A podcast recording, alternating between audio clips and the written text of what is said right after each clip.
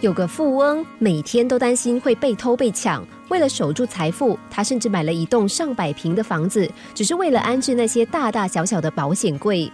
有一天，他的朋友不解地问他：“赚那么多钱要干什么？”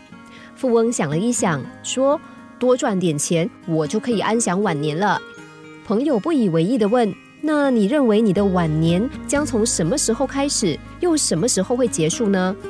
富翁听到什么时候开始，毫不考虑地说：“我准备六十岁退休。”朋友看着他，又问：“六十啊？那还有二十几年？那六十岁之后，你认为还有多少年可以活？”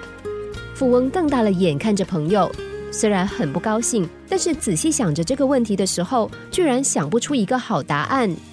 他摇了摇头说：“我只是觉得这种事，我不想说的太早。毕竟人生有太多的万一。”朋友听到富翁这么说，忽然哈哈大笑了起来。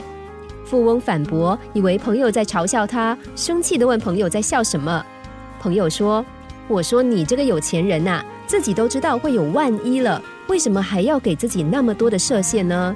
你看，你要守财二三十个年头，直到六十岁才给自己享受人生的机会，那不是自我设限吗？”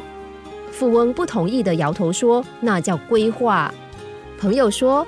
美其名说是规划，那又怎么样？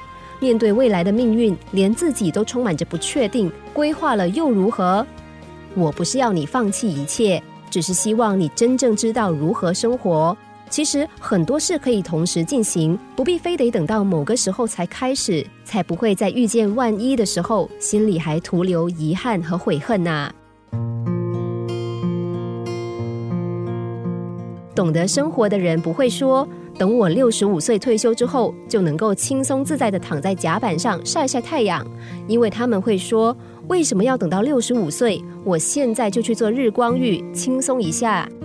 就好像故事里面的富翁，很多人总是把心里面真正想做的事放到未来的某个时间，也许这样的方式可以增加今天生活的动力。但是如果换个角度想，明天都是个未知数了，更何况是十几二十年后的未来呢？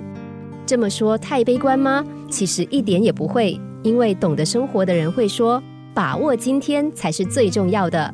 不要给自己那么多个到时候再说，现实和梦想绝对可以同时存在、同时进行，就看我们肯不肯开始行动。